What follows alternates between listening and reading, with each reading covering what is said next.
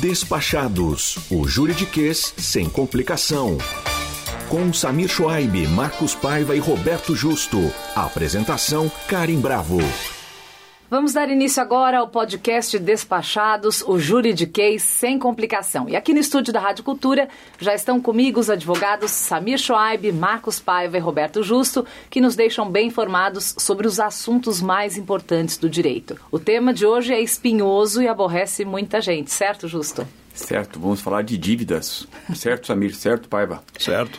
É, o importante, pai, vai estar sempre bem informado para não cair em golpes, né, ou cobranças indevidas, certo? Sim, estamos aqui para dar algumas dicas. E saber que existem, claro, os advogados que sempre encontram uma solução ideal para qualquer tipo de problema nesse sentido, certo, Samir? Seja bem-vindo. Certo, obrigado, Karen. É, exatamente, o objetivo é que as dívidas sejam pagas. Os advogados estão para isso, para então, tentar ajudar a receber. Para a gente não cair em ciladas, né? Não pagar algo que não deva pagar. Bom, vamos começar com você agora, Justo. Qual a diferença entre cobrança judicial e extrajudicial? Como o nome fala, é, judicial é aquilo que você vai para a corte, vamos falar assim, para a justiça, ou seja, você entra em juízo para cobrar a dívida. Extrajudicial é não amigável, mas você faz tudo para ser mais informal, cobrando o seu devedor de forma informal. É basicamente isso. Basicamente isso. E quais os é. mecanismos mais comuns nas cobranças extrajudiciais, Paiva? É, os mais comuns, é, você tem os telefonemas, notificações extrajudiciais, é, mensagens, né? até, até por WhatsApp. Ou seja, como o Justo colocou, o extrajudicial não vai envolver um juiz. Então você pode cobrar da, da, da maneira mais prática que houver. É, agora, é telefonema, normal. né, Paiva? Você não atende o telefone, né? O Paiva, você está me devendo. Ah, sim, sim, mas, mas é. Mas é, é eu, eu digo, eu, eu digo isso por quê? Porque o, para os ouvintes, né? Claro eu, a gente vira e mexe e recebe, não, não, eh, enfim, telefonemas de, de, de, empresas de cobrança. Eles ligam assim de forma insistente, né? Mesmo quando você não tem dívida, né? Então é muito comum empresas de, de é, cobrança. É, isso que ele falou foi perigoso. Você está recebendo muito telefonema aí, Paiva. E vocês não estão sabendo e vocês por, são sócios. Por isso que eu fiz a observação, mesmo não tendo dívidas, você recebe telefonemas. Frisando aqui. E quando chegamos a um protesto, vamos explicar o que é protesto para o nosso ouvinte. O protesto é um ato formal, né, em que a pessoa vai a cartório e, e que se prova o descumprimento da obrigação. Então eu vou a cartório e digo, olha, o pai vai estar tá me devendo um valor e eu, eu tenho aqui a comprovação ele está inadimplente. Eu solicito que o título seja levado a protesto e esse título é uma forma de se cobrar mais fortemente, vai essa dívida, vamos dizer assim, eu posso depois ir inclusive a juízo. É, e só uma observação, que saiu uma, uma lei recente agora, mudando um pouquinho, não, não essa questão do, do protesto, como o Samir definiu, que é, continua igual. Mas antes, o que, que acontecia? Eu vou lá, registro a dívida no cartório de protesto, fica protestado o nome da pessoa, o cartório até avisava o devedor, é dando dois dias para ele resolver, porque se ele for lá pagar, não ia ser protestado, né? Ou entrar com uma medida judicial. Hoje, a, a, lei mudou no seguinte sentido: o cartório de protesto ele pode tentar negociar essa dívida em nome do devedor. Então, os prazos aumentaram um pouquinho. Vai lá o credor, apresenta o título para protesto, a dívida, ó, isso é, não, não, não me pagou. O cartório tenta, junto ao devedor uma negociação, uma negociação. em nome do, do credor. E em nome um do credor. Máximo? Em nome do credor, perdão. Um, em nome do credor. Um prazo máximo para essa quitação, para conseguir então, fazer esse acordo? Não, não tem um prazo máximo. Existem alguns prazos de, de, de, de, de iniciais, né? Que, que, na verdade, a proposta tem que voltar do devedor em até 30 dias. Mas aí ele tem que é, colocar essa proposta para o credor e ver se, se há negócio. E quando a pessoa chega a ficar com o nome sujo, justo, qual a finalidade dos serviços de proteção ao crédito? Serasa? É, na realidade, a pessoa que está em dívida, ela fica pendente do pagamento e, e vai para Serasa, né? Ou seja, o nome dela vai para o Serasa. E isso é muito ruim na hora de se pedir um financiamento, se pedir um crédito, alguma coisa nesse sentido. E agora existe ao, ao contrário, né? O cadastro positivo, onde as pessoas que pagam em dias estão inscritas nesse cadastro positivo e os bancos, cartões de créditos, eles têm a, a liberdade de verificar se o Paiva, por exemplo, tem o um nome sujo ou não, coisa que obviamente ele não tem. É melhor a gente mudar é, é, o exemplo aqui, porque eu já vi que. Cê, vamos colocar uma vai, fama não, vai ter, vão, é, é. Não, e eu já vi isso aqui, vai ter volta. Daqui a pouco tem eu a acho volta. que, só complementando, mudando de assunto, Tô com medo dessa história de hoje no final do podcast. a decorrência do nome sujo é que é, uma outra decorrência é não sair as certidões da pessoa. Ah, claro. Então você imagina que a pessoa vai vender um bem, um imóvel. Ela vai ter que ter as certidões dela em, em ordem, certidões negativas. E aí não vai sair. Então, é, estar com o nome sujo atrapalha também uma venda de um bem e outras coisas, outras, outros É, documentos. E só complementando o cadastro positivo que o Justo colocou, quer dizer, você tem os serviços de proteção ao crédito, o Serasa, o SPC e outros mais, que informam a, a- a- se a pessoa está negativada ou não, está devendo alguma coisa, e tem também o cartório de protesto que também informa, como falamos anteriormente. O cadastro positivo, esse serviço de proteção ao crédito, Serasa, SPC, quem quiser entrar agora vai ver. Entra no Serasa, faz um cadastro e vê se, se, se ela está com um cadastro positivo, ou seja, se ela é adimplente. Agora, a pessoa tem o direito de pedir para tirar isso dos serviços de proteção ao crédito. Ou seja, se você não quiser ter o seu nome no cadastro positivo, você pode pedir para tirar. Questão de proteção de dados. Não, é, é- é- é recente o cadastro É positivo, é de recente. 19 Ah, para tá. cá. Então você pode, você- é, é novo, né? Mas você, ah, não quero, mesmo eu sendo um bom pagador, eu não quero que o- a minha informação esteja lá. Você pede para o serviço de proteção ao crédito tirar o seu nome, o cadastro positivo. Perfeito. E uma dívida pode ser cobrada indefinidamente, a prazos, quais são os prazos? É, uma dívida ela não pode ser cobrada indefinidamente. Há um prazo né, de prescrição, que a gente chama, que se o, se o credor não executar não, o, o seu direito, ele perde o direito. Existe uma frase, né, Paiva, que agora não me lembro, mas aqui o, o direito não, soco, não socorre aqueles que dormem, é algo do gênero. mas é- dorme, é. é algo do gênero. Então, assim, existe um prazo para isso. Exemplos, né? Uma, a regra geral de prescrição, quando não se, não se especifica um prazo para algum determinado ato, é de 10 anos. Então, uma dívida que não tenha uma regra específica, o credor ele tem até 10 anos para cobrar essa dívida. Passados os 10 anos, prescreveu, não, não dá mais. Então, tem a promissória de uma pessoa de 20 anos atrás, é, não vale mais nada, salvo se o credor quiser pagar por honrar, mas aí já não é jurídico, não é judicial. Justo. É, só, só lembrando também que o Samir falou de prazos, mas se o credor se habilitar e for atrás, aí para. Aí ele pode cobrar pro resto da vida,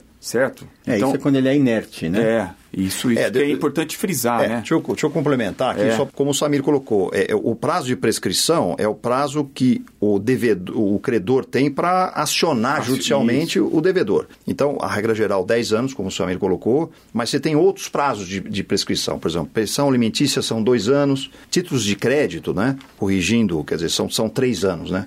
É um- uma nota promissória, uma duplicata, você tem três anos para acionar, o executar, né? O devedor. E, e contratos em geral são, são cinco anos, né? E responsabilidade civil são, são 10 anos. Só- Só, para complementar. Essa prescrição que o Justo colocou agora é, é uma outra prescrição, que a gente chama prescrição intercorrente. Ou seja, o credor entrou no prazo com a ação judicial respectiva. Entrou no prazo. Então, não prescreveu o direito dele de entrar com a ação. Só que durante o processo, ou houve uma inércia dele, ou não achou, acharam bens do devedor. E aí, em, em certas condições, e, de- de- e- depois de um certo prazo, geralmente cinco anos, pode ocorrer uma prescrição dentro de um processo iniciado também. Só para deixar claro Tá que certo. isso pode É, porque- acontecer. é, porque isso é. E justo, eu passo para você agora. É, no Brasil, há prisão por dívida? Não. Acabou. Não, por quê? É, Vamos então, explicar. É, é, é, pode responder um pouquinho melhor. mais né? Não elaborado. ser É mais elaborado. porque a gente está na rádio, não fica legal. Não, na- respondendo a pergunta, não, não tem. O que tem é a pensão alimentícia, né? É que você- se você não pagar, aí tem. Você pode ficar até 30 dias na cadeia. E tem mais uma, né? Depositário infiel, né? Infiel. Depositário infiel também você pode ser preso. O restante não, o restante você não, não, não vai preso. E, e no Brasil, eh, nos Estados Unidos tem uma, uma coisa interessante que lá você, a pessoa física pode decretar falência dela, né? No Brasil não, não tem esse aspecto ainda, mas é, mas é legal. Porque se você não tem capacidade, infelizmente a sua vida virou ponta cabeça, você não tem como pagar os seus bens, pagar os seus, seus, seus débitos, e aí você entra em falência nos Estados Unidos. Aqui no Brasil não existe isso, né? Isso. Mas você não vai preso. Ah, então, é, então o que acontece? A pessoa tem, né, tem uma dívida, não consegue pagar.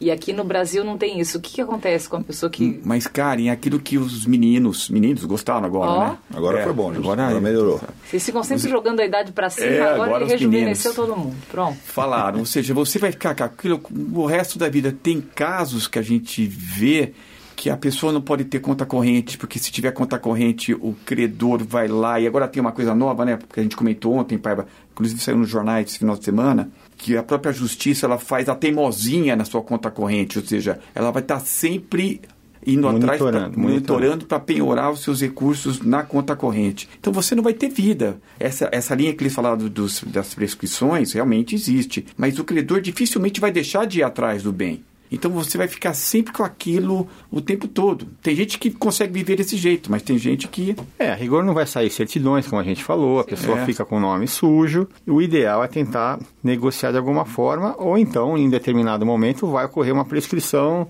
em alguns casos, seja ela pela inércia, seja ela uma intercorrência, em prescrição intercorrente. Mas a, a dívida ela não é eterna também, não é uma coisa que nunca mais a pessoa vai conseguir limpar o nome. Regra geral, em, em algum momento sim. O problema de não pagar o que acontece, né, respondendo a pergunta, é que ela vai ficar limitada demais, o seu nome vai ficar sujo, não sai certidões, ela vai ter dificuldade para uma série de atos. Teve, teve um programa agora, né, do, do governo com relação a ajudar as pessoas. Ah, né? teve, teve. Desenrola. O desenrola. Desenrola, é. Teve. Um, problema, um programa para Quitar as dívidas, né? quitar dívidas menores. Menores, né? É. que os bancos entraram também e o, o pessoal aproveitou para Tentar para dar uma melhorada o na nome. É situação. Isso, exatamente. É. A Paiva aproveita.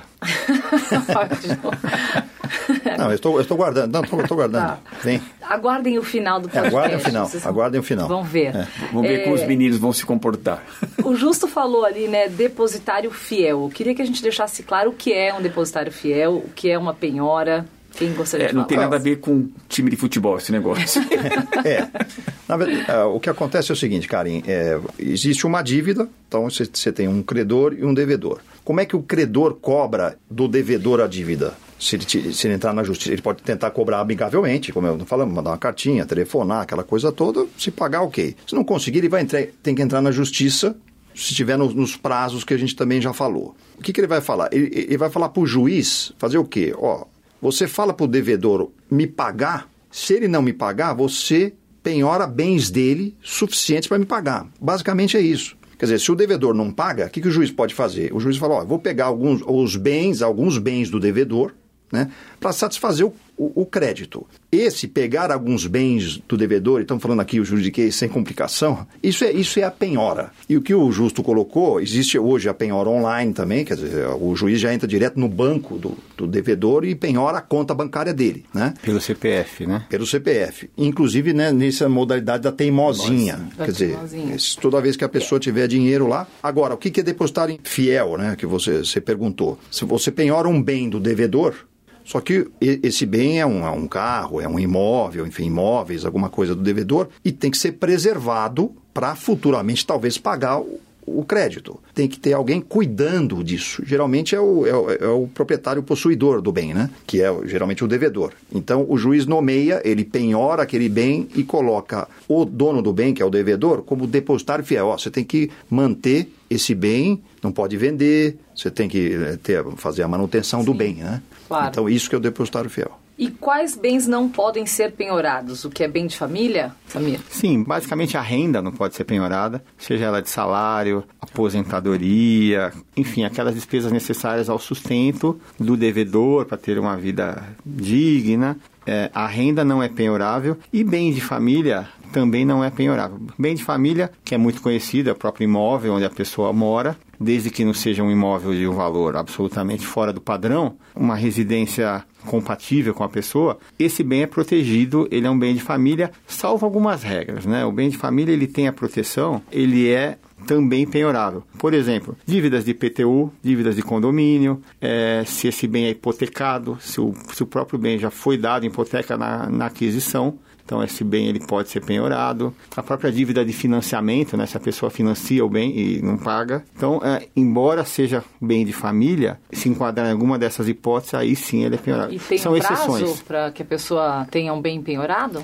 Não, o bem de família ele vai ser sempre um bem de família, da, da, né, a pessoa ela, ela, pode até registrar na matrícula no registro de imóveis que aquele é o bem de família, mas não é obrigatório, desde que numa execução ela comprove que é o bem de família, não. E uma coisa interessante, inclusive se a pessoa for fiadora, o bem de família cai a proteção. Então a pessoa ela é fiadora num, num contrato de locação. Então o pai aluga, eu sou fiador dele. E se o pai vai não pagar, que como a gente está vendo aqui é uma possibilidade que é até real, é, o credor ele pode vir e me cobrar mesmo que eu tenha só um bem de família.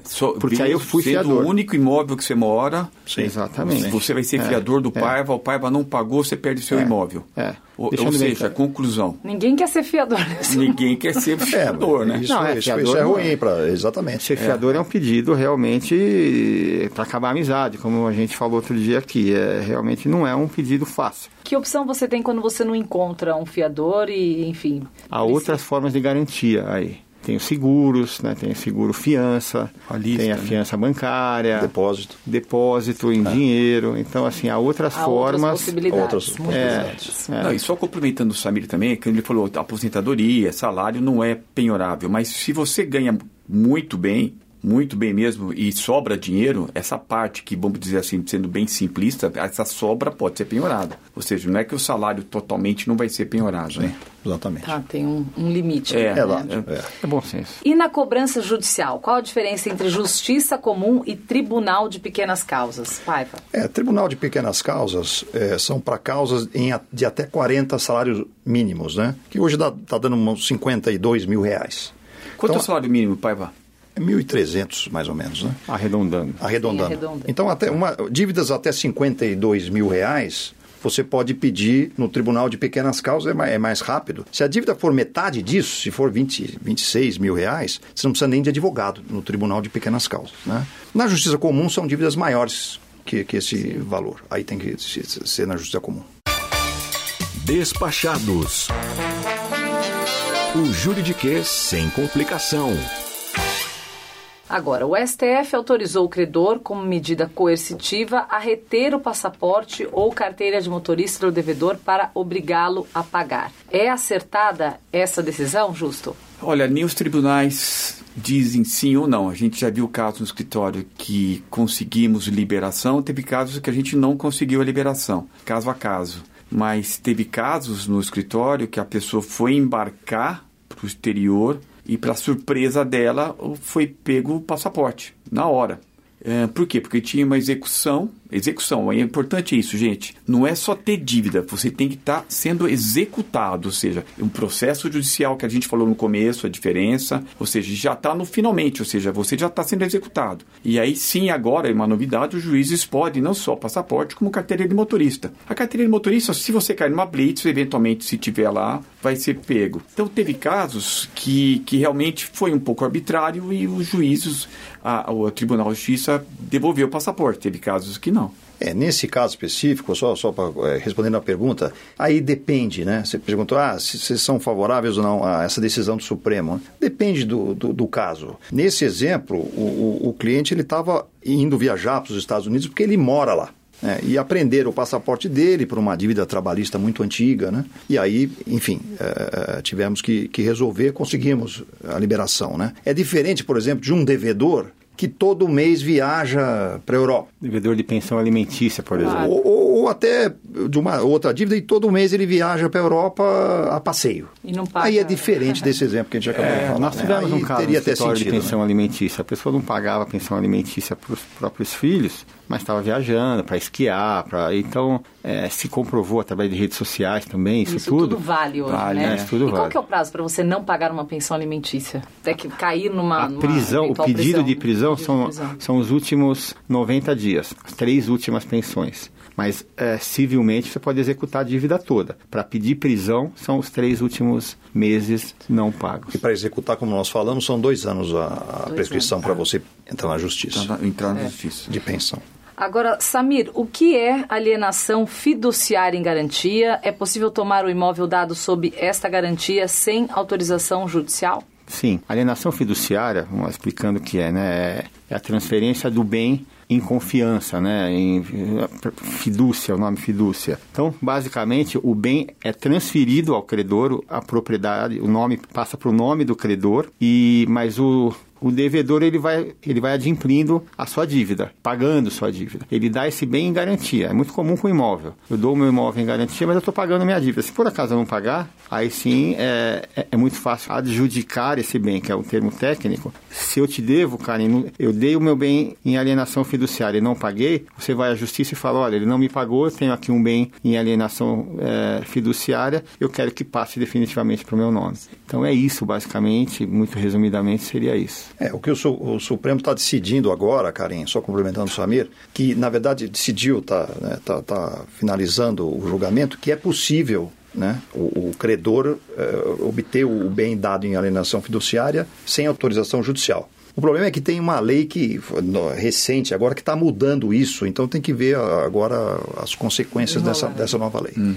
E o que acontece com os bens penhorados, Justo? Os bens penhorados vão uh, serem utilizados para pagar a dívida, né? Exato. Ou se não, vai, vai para um leilão e arrecadado o valor do leilão vai para o credor. Exatamente. É, basicamente, é, é, é, ou o bem vai ser penhorado, vai ser leiloado, leiloado, o bem penhorado vai ser leiloado, como o Justo colocou, ou o credor pode pedir a adjudicação desse bem, como o Samir colocou. Com o bem. Sim. Ah, me, ah tô, você está me devendo, me, me, me dá esse bem. Né? Isso o juiz, né? O juiz que autoriza isso. Se for a leilão, dependendo do valor que ele for arrematado, o valor arrecadado, se for suficiente para pagar a dívida, o excedente volta para o devedor. Para o devedor. Mas se for insuficiente, ele ainda continuará devedor naquele limite não pago. E o devedor, ele pode participar do leilão do bem que foi dele penhorado? Pode, pode. O leilão é, é público, né? Asta pública e ele pode, chegar, ele pode ir ao leilão e arrematar o próprio bem. Se ele for o vencedor do leilão, o dinheiro vai ser utilizado para pagar o credor, o, o credor, como a gente falou,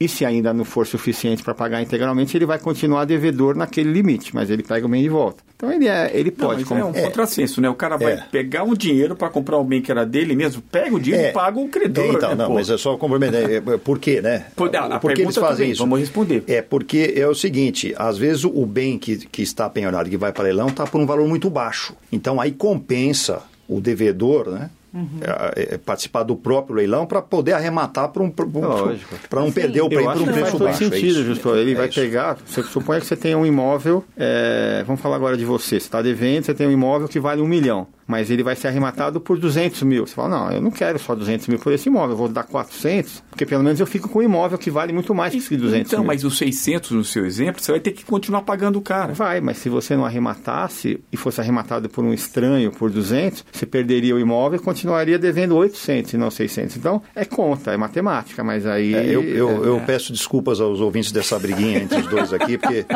os ouvintes não merecem isso. É, não, é uma briga saudável, pai. É, não é. Matemática nunca foi o forte dos advogados. Né? Nem dos jornalistas, viu? e quais as garantias mais comuns? Nota promissória garantia? Quem quer responder essa? Pai, Eu, eu, posso responder essa. É, as, as garantias básicas. Você tem, existem as garantias é, pessoais, Quer dizer, alguém, alguma pessoa está garantindo uma dívida. Né? É, basicamente, fiança, como a gente falou há pouco, e aval. São as garantias pessoais. E, e, existem as garantias reais. Você dá um imóvel como garantia, você dá um terreno como garantia, quer dizer, que, que é um imóvel. Né? Então, basicamente, essas duas é, tipos de garantias. Né? Nota promissória não é garantia. Nota promissória representa a dívida. O que acontece é o seguinte: por que, que, você, por que, que você emite uma nota promissória? Porque daí fica mais fácil cobrar existe um contrato que a pessoa está devendo um dinheiro, etc. Ah, mas não, tem o valor correto. Então você faz uma nota, nota promissória dizendo, ó, tal fulano deve tanto para tal fulano, com prazo de vencimento. Essa é a nota promissória. Para cobrar na justiça é mais fácil, porque já tem lá o valor, né? O que às vezes acontece é você fazer uma nota promissória e colocar um avalista. É, aí é uma pessoa física que está avalizando o pagamento daquela nota promissória. Aí, aí, a garantia e aí, é o avalista. a diferença é, entre aval é, e fiança. E aí uma, o avalista, ele é solidário. Olha a diferença. E o fiador é subsidiário. Paiva, você vai ser sempre meu avalista, certo? Porque se eu não pago, ele paga.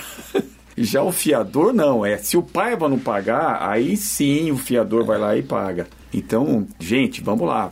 Ou seja, o aval é uma garantia mais forte Mais do que a forte. fiança. Sim.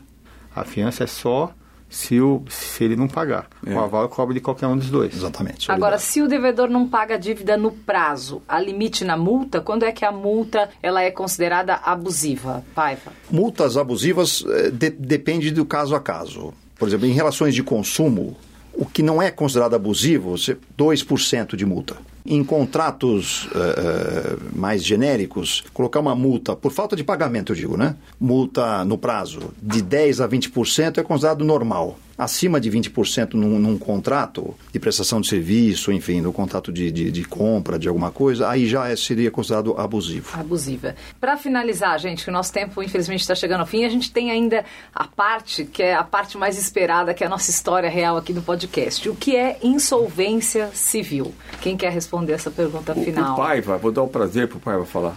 A insolvência civil é como o Justo até colocou, né? E, e aí é um defeito da, da, da lei brasileira. É. Insolvência civil, basicamente, é quando a pessoa física não tem condições de pagar suas dívidas, né? Sim. Mas é, é, é um tema muito maltratado aqui no Brasil. Quer dizer, é- existe até uma lei para os super endividados, que não- ainda não foi aprovado, mas existem alguns projetos, que tem que melhorar isso e, e ter a possibilidade de uma, de uma falência da pessoa física, dar condições para ela um dia recuperar. Então ela vai ficar para sempre devendo. Tem os super endividados e os super ricos, tudo hoje em dia é super, Hoje é né? tudo super. né? No, no português mais simples, com insolvência civil é quando a pessoa está quebrada mesmo. Exato, Sim, exatamente. quebrou. Quebrou. Sim. Sem juridiquês é isso mesmo. Juridiquês. E eu só queria agora, fazer é, um último comentário para deixar claro é que todos os nossos exemplos aqui são meramente ilustrativos, né? É claro. Ou seja, eu quero deixar claro que o Paiva aqui tem o, é, o nome dele é absolutamente limpo, as certidões todas Não, saem, o cadastro positivo dele está ótimo, Marcos Ferraz de Paiva, depois Isso eu eu ia passo falar. CPF. Olha, olha, olha o nome bonito, né? Assim, Marcos Ferraz de Paiva. Só o nome- já é- Quatrocentão, uma coisa assim. O É cara, chique, é acha chique que poderia demais. ter um nome sujo com esse nome? A gente brinca muito aqui, o assunto é sério e eu acho ótimo que eles trazem realmente dúvidas de todos nós, né? De todos nós leigos passa por uma situação de, de inventário ou de divórcio, enfim, ou de, de opção de casamento. Então é isso que a gente faz aqui, é debater e trazer exemplos reais para dentro do nosso estúdio, não necessariamente envolvendo os nossos participantes. Isso, isso mesmo. Bom, agora chegou a hora mais esperada, que é contar uma história real aqui. A gente sempre finaliza o nosso podcast assim. E hoje o contador de histórias será Marcos Paiva. Exato, exato. Forrest Gump sou eu hoje. Não, é uma, é uma compra e venda de um imóvel, isso faz também muitos anos, né? E a gente estava do lado do, do vendedor, né? E, seria uma compra e venda a prazo. Então iríamos vender um imóvel, um imóvel grande, e o comprador ia, iria comprar a prazo. Quando, quando há uma operação dessa, você justamente, nosso assunto, a gente pede uma, uma garantia. Porque já, já ia passar a escritura para ele e ia ficar devendo. E o comprador tinha, tinha, tinha, ele estava tava numa mesa, ele estava de um lado, estava do outro, e atrás dele tinha uma, tinha uma fotografia do- de Jesus Cristo. Estava lá. E aí eu perguntei, né? Falei, mas, é, é, mas precisamos falar da garantia. E ele falou, não, não, a garantia é ele. Apontou para a fotografia. E aí eu falei, mas além dele, a gente poderia ter uma outra garantia? E no fundo, A melhor garantia do mundo é ele, é ele, né, mas, não, não, eu acho, eu É, a acho gente muito pode boa a até garantia acionar dele. oração, mas não podemos adicionar mais alguma garantia, menos inferior, né? Aí, adicion- aí conseguimos adicionar. Impressionante nós termos é, histórias reais, né, desse tipo. Mas enfim, é, é incrível, mas é ótimo. Eu adorei a história. Gente, é muito bom. Aqui porque a gente aprende, a gente dá risada. É muito legal. Gostei da sua história, viu, Marcos? Obrigado, É, obrigado, Você cara. veio para contribuir aí, para somar Muito, com as muito histórias bem. do Melhor, Samir. melhor que a do Samir. Melhor que a do Samir. Acionando Jesus. Bom, gente, brincadeiras à parte, eu queria saber se esse conteúdo foi útil para você. Se for, então compartilhe com alguém que também precisa dessas informações. E claro, fique à vontade para enviar a sua sugestão, o tema que você gostaria de ouvir aqui no Despachados. A gente volta na semana que vem. Até lá. Despachados, o juridiquês sem complicação. Realização Rádio Cultura FM, Fundação Padre Anchieta.